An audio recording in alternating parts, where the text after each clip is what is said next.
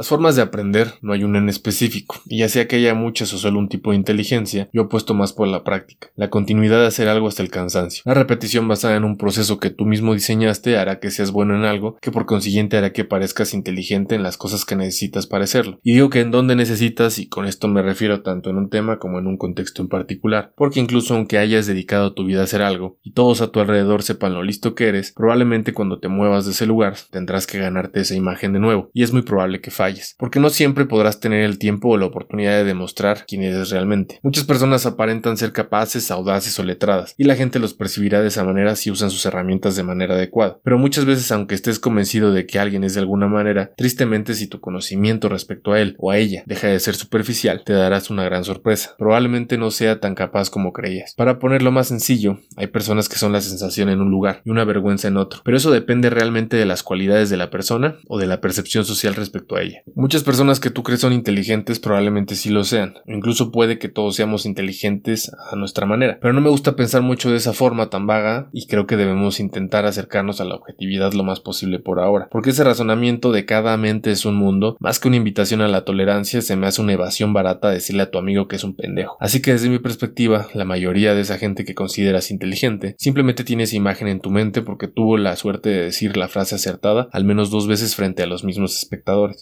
Esto quiero decir que la gente te percibirá inteligente solo si sabes lo suficiente de un tema o, más comúnmente, quizá los eres lo suficientemente oportunista como para decir dos datos curiosos frente a una sola persona o un grupo de ellas, porque yo creo que hay una percepción errónea de la realidad. Supongamos que vas a una clase de la universidad a las 5 pm. Sabes que no eres alguien impuntual. Incluso al final del curso no tuviste ningún problema respecto a ello, pero hubo dos días que llegaste tarde. De pura casualidad, a uno de tus amigos se le ocurrió voltear a ver la puerta del salón esos días exactamente y te vio llegar a esa hora inconveniente.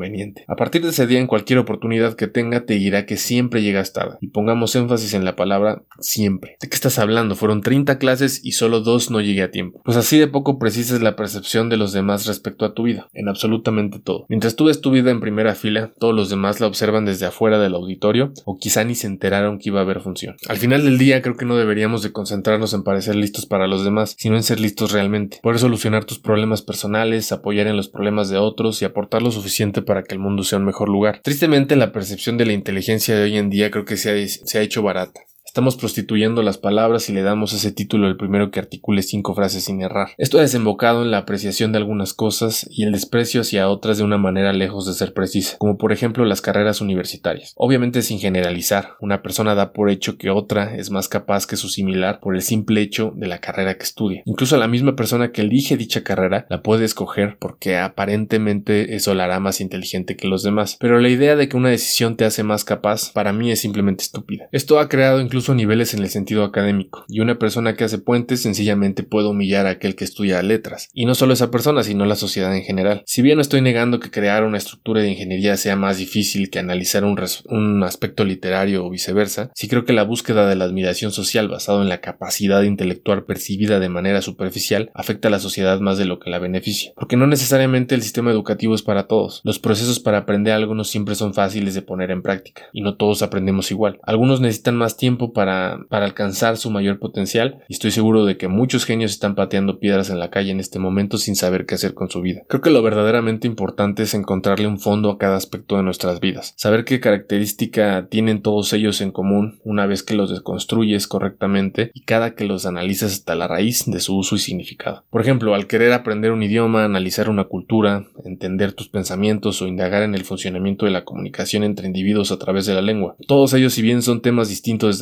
dentro de la realidad, todos pueden tener características en común, que es lo que tenemos que entender para actuar ante ello y desarrollar nuestra inteligencia a modo que no simplemente aparentes tener una buena capacidad intelectual, sino que de verdad este concepto pueda trascender y ser útil, porque a fin de cuentas la inteligencia es una herramienta útil y no más. Así que si entiendes cómo el significado y el significante de cada cosa que viaja desde el mundo real al mundo de tu mente funcionan y cómo tu mente los interpreta, te puedes dar cuenta de que nada de lo que está a tu alrededor necesariamente tiene que ser así. Supongamos que estás comiendo una tarde cualquiera en el comedor de tu casa, con toda tu familia y de pronto notas que la salsa picante era demasiado picante y necesitas tomar agua. Pero el agua está muy lejos y le pides el favor a tu hermana que alcance eso que necesitas y te lo haga llegar. Si bien aunque suena absurdo aclararlo, tu siguiente frase sería ¿me pasas el agua por favor? o cualquier equivalente. Pero bien podrías decir ¿me pasas el radiador por favor? Siempre y cuando tu hermana note que la salsa provocó que tus pómulos se pongan rojos, demuestre cierta desesperación, tomes el vaso en donde debería de haber agua y el contenedor de agua esté más cerca de ella que de ti. Ella, aunque hayas dicho una frase que teóricamente no tiene sentido, debería entender lo que necesitas, porque a fin de cuentas el ser humano en gran parte entiende lo que sucede a través de contextos, conjuntos de situaciones, variables percibidas por los sentidos y no necesariamente por la perfecta sintaxis y lo que dice el diccionario. Nada es lo que estás acostumbrado a creer que es, solo es para que todos los que utilizan ese idioma estén de acuerdo en lo que dicen y podamos tener algo en común. Pero a fin de cuentas, todo lo que ves ser no necesariamente es. El lenguaje no es aprenderse un montón de palabras, es eficiencia, es quitarle lo abstracto a las cosas para que puedas dormir tranquilo por las noches. Asimismo, como este ejemplo, todo es. Todo tiene un fondo mucho más complejo que el que miramos todos los días. Y una vez encontrado ese fondo, todo se hace más fácil y disfrutable. Yo creo que el fondo de las cosas es el fin en sí mismo. Con todo esto, voy a que deberíamos analizar más cada vez que concluimos algo con relación a lo que sea, porque no hacerlo provoca que percibamos las cosas de forma inútil, superficial y sumamente imprecisa, tanto que podríamos comenzar a perder el sentido de las palabras, de las expresiones, de las situaciones, las relaciones